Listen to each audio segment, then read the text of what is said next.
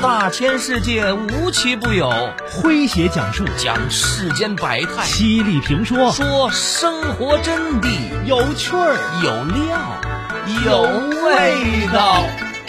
这里是张公开讲。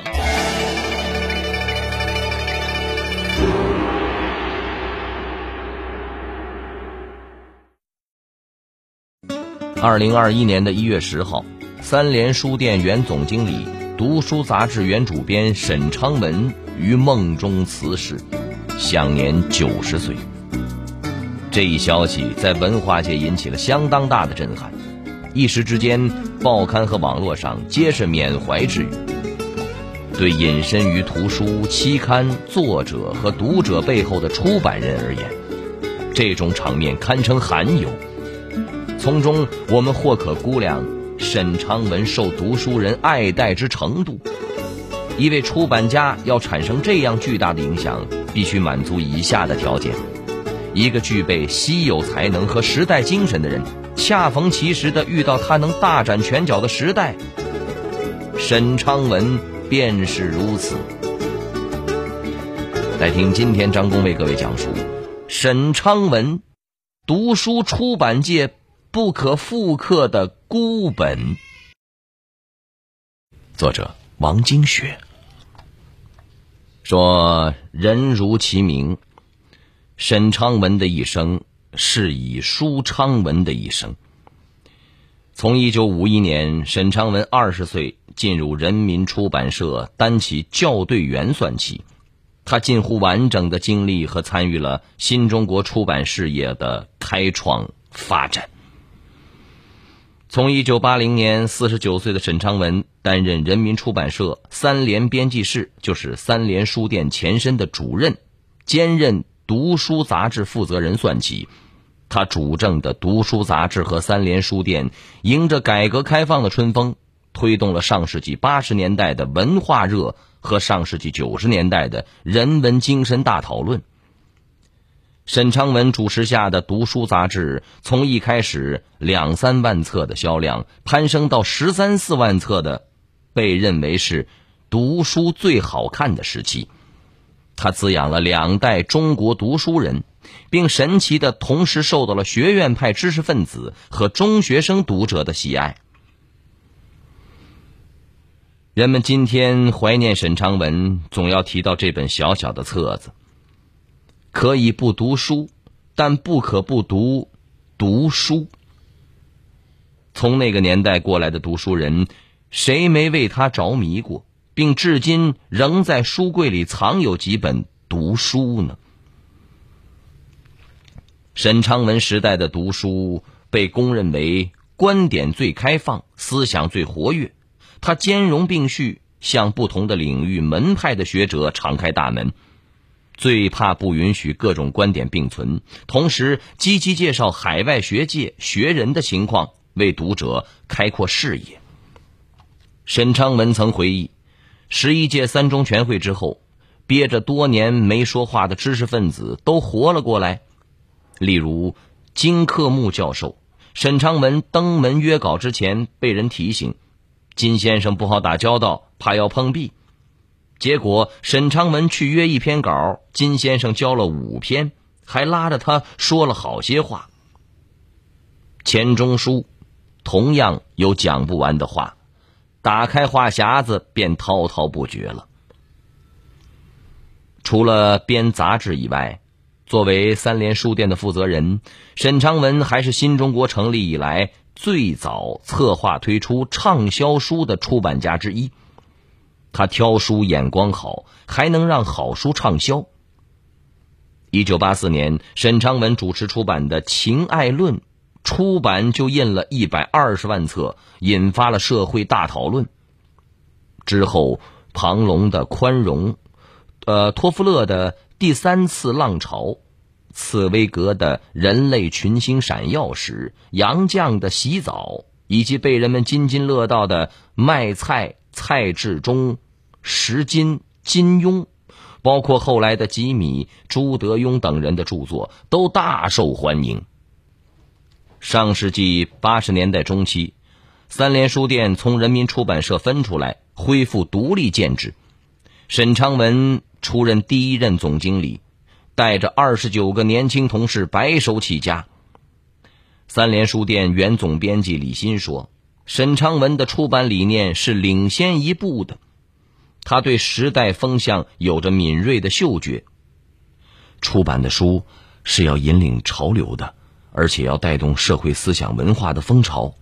沈公做到了，他不仅出版了一批好书，还对中国当代社会的思想启蒙发挥了重要作用。”一九九四年，沈昌文建言推动《三联生活周刊》的创办。第二年末，他从三联退休了。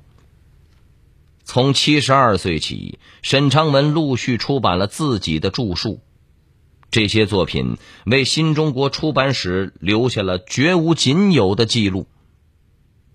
作为中国出版界的灵魂人物和读书界的旗帜人物，他。是中国编辑的典范，思想的邮差和经纪人。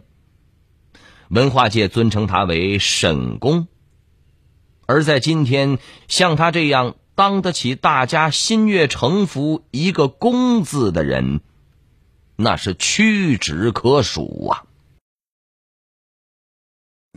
二零二一年的一月十号，三联书店原总经理、读书杂志原主编沈昌文。于梦中辞世，享年九十岁。这一消息在文化界引起了相当大的震撼，一时之间，报刊和网络上皆是缅怀之语。对隐身于图书、期刊、作者和读者背后的出版人而言，这种场面堪称罕有。从中，我们或可估量沈昌文受读书人爱戴之程度。一位出版家要产生这样巨大的影响，必须满足以下的条件：一个具备稀有才能和时代精神的人，恰逢其时的遇到他能大展拳脚的时代。沈昌文便是如此。来听今天张工为各位讲述沈昌文，读书出版界不可复刻的孤本。您正在收听的是张公开讲，这里是张公开讲，在下张公，我们接着往下讲。说沈昌文好吃，是京城文化饭局上的灵魂人物。纪录片《舌尖上的中国》的总导演陈小青，一九九七年认识沈昌文之前，总觉得。好吃跟懒做同属于贬义词。这沈昌文花功夫教育他，下眼怎么怎么好吃，丁葱怎么好吃。总之，好吃是件美好的事情。沈昌文有言：要征服作者的心，先要征服他的胃。他要求编辑们吃吃喝喝、拉拉扯扯，对看上的注意者缠住不放。在饭桌上联络感情，搞定约稿。他喜欢在松散随意的氛围里面做思想的买卖。许多人说起沈长文，都会提到他背双肩包逛书店的样子。沈从文孙女沈帆曾为他画过一幅题为《废纸我买》的漫画，一个背着双肩包的老头，双手拎着两捆书，他把画印在了废纸片上。当别致的名片。沈昌文老同事、读书杂志的前主编吴斌在文章中写道：“说老沈自有独特的工作和处事之道，他从不把自己包装成道貌岸然的正人君子，更乐意以亦正亦邪的面目示人，开口闭口我是商人。他也从不讳言自己做出版要赚钱。”他在自己设计的读书服务日专栏中起了个笔名，叫做“金香”，对应的是铜臭。作家毛尖初见沈昌文时吃了一惊啊，他看上去不太像知识分子，不儒雅，不清高，整个人暖乎乎、兴冲冲，散发着我们宁波汤团似的热气。沈昌文的老友学者许继林对他的第一印象也不算好，这哪是一个读书人呐，分明就是一个呃，这个剃了板寸就就是北方大掌柜的人嘛。沈昌文有江湖气，作家王蒙说他是个江湖学术家，无所不通又稀稀松松，既能嬉笑怒骂，又懂得知分量寸。广交高级知识分子、各色领导干部，懂得追求学问、珍重学问，但绝不搞学院派、死读书、教条主义、门户之见。沈昌文是平衡各股力量的高手，很多时候他精明而圆滑，事事洞明却装糊涂，因此受过诟病，但又以此服务毕其终身之力的出版事业。服务读者、作者。用他自己的话说：“我这一生做人，就是在温和的奋斗，他不是非死即活的。”做杂志、做出版，沈昌文不赞成哪壶不开提哪壶，但会考虑跪着造反。他认为出版江湖里很重要的做法是点到为止。沈昌文非常重视读者，说读者最聪明。主持读书杂志的时候，他每早亲自去收发室取读者来信，许多信件保存至今。他发现自己的话里有话，总能被读者读懂，而且许多是边远山区的中学老师这样的读者，对此大为得意。为增进交流，一九八四年，他就开创了每月一次的读书服务日，租咖啡馆场地，请读者、作者来随意聊天，还提出了口号：没主题、没主持、没开始、没结束。许多文章的灵感就是在服务日上聊出来的，比如说王蒙的“废恶泼赖应该实行”。二零二一年的一月十号，三联书店原总经理、读书杂志原主编沈昌文于梦中辞世，享年九十岁。这一消息在文化界引起了相当大的震撼，一时之间，报刊和网络上皆是缅怀之语。对隐身于图书、期刊、作者和读者背后的出版人而言，这种场面堪称罕有。从中，我们或可估量沈昌文受读书人爱戴之程度。一位出版家要产生这样巨大的影响，必须满足以下的条件：一个具备稀有才能和时代精神的人，恰逢其时的遇到他能大展拳脚的时代。沈昌文便是如此。来听今天张工为各位讲述沈昌文读书出版界。不可复刻的孤本。您正在收听的是张公开讲，这里是张公开讲，在下张公，我们接着往下讲。说沈公本人是那么的可爱可亲，跟谁都能够打成一片。他很独特，不露声色，不是那种棱角清晰的人。从他身上，你很难看到特别鲜明的立场，但同时又能强烈的感受到他有自己坚定的态度。书评人绿茶在媒体工作时，曾与沈昌文多有来往。在他的眼中，这位有人遍天下、备受尊崇的老出版家，并不像有些人想象的那样是教主或江湖大侠式的人物。他给人的感觉就是和蔼可亲的小老头。无论事业干得多大，往来多少鸿儒，沈昌文一生都没有架子。年轻人向他请教问题，他总非常乐意帮忙。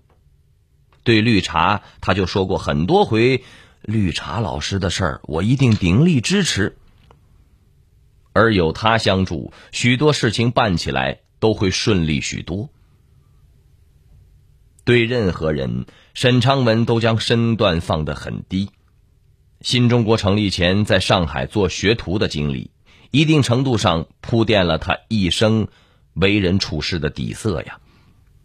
他也常说自己是学徒，踏入社会的第一步就是做学徒。当了出版人，是学徒式的出版人。小时候，沈昌文跟着当保姆的母亲住在别人家，记事开始就学会了察言观色。十四岁因困辍学，他到银楼做学徒，先学手艺，之后伺候老板和朋友的饮宴牌局。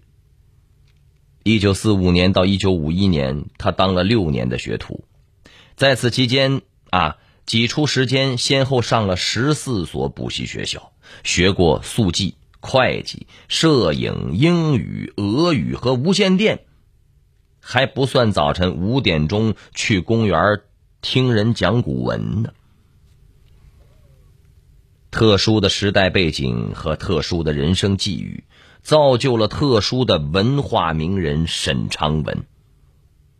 他这样的人物，如今不会再有了。你们很幸福，现在的书实在多，几十年前这简直是不可想象的。找不到书读，可真是苦恼。不管怎么样，成绩是主要的。生前接受媒体采访的时候，沈昌文曾经谈过对当代出版界的看法。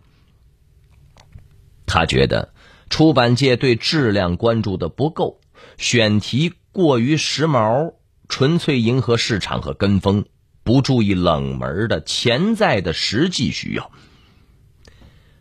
在朋友们的眼中，沈昌文本人也是一本耐人品读的书，并且是独一无二的孤本。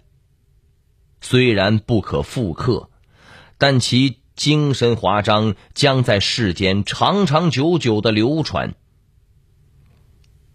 绿茶说：“沈公留下的精神资源不可量化。”他所缔造的三联时代和那个时代的文化热潮，影响着一些人，这些人又对当下的时代产生新的影响，潜移默化的影响会在代际之间不断传承。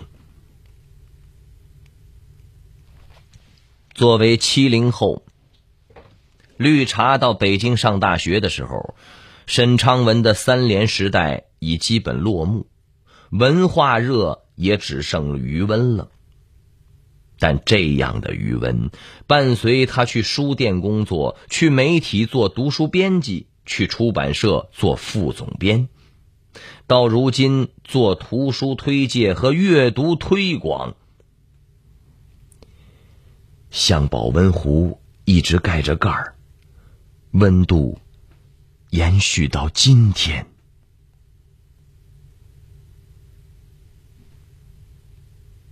好朋友们，以上就是今天的张公开讲，为您讲述的是沈昌文读书出版界不可复刻的孤本。在下张工，感谢您的锁定和收听。明天同一时间，张工将继续为您讲述。明儿见。记录大千世界。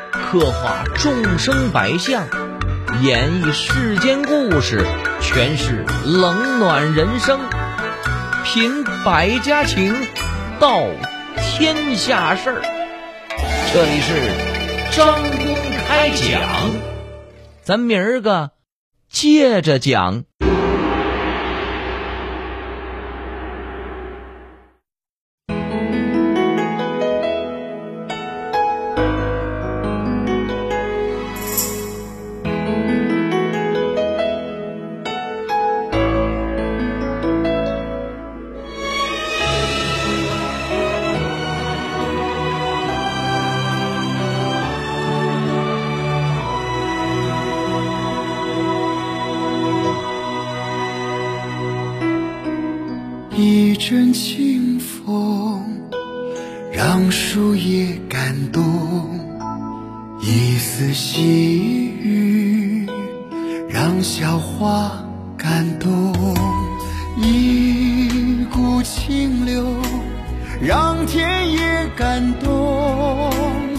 一片阳光让天地感动。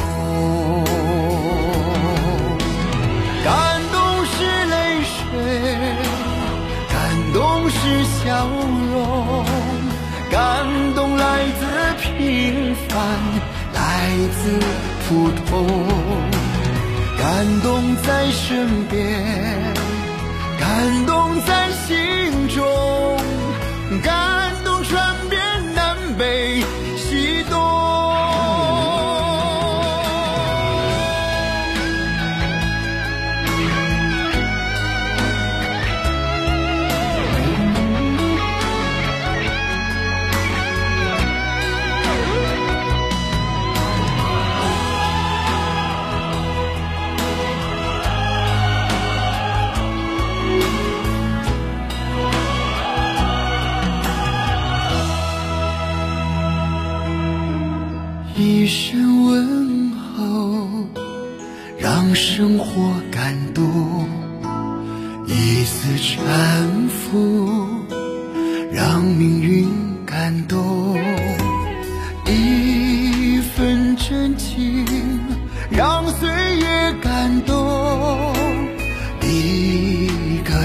善举，让人间感动。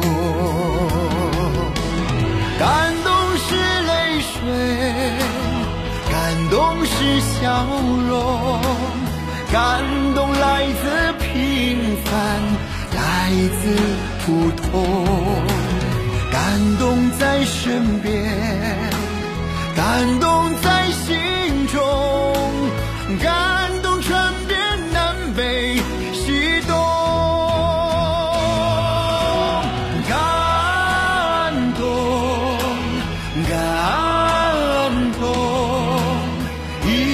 充满爱的幸福歌。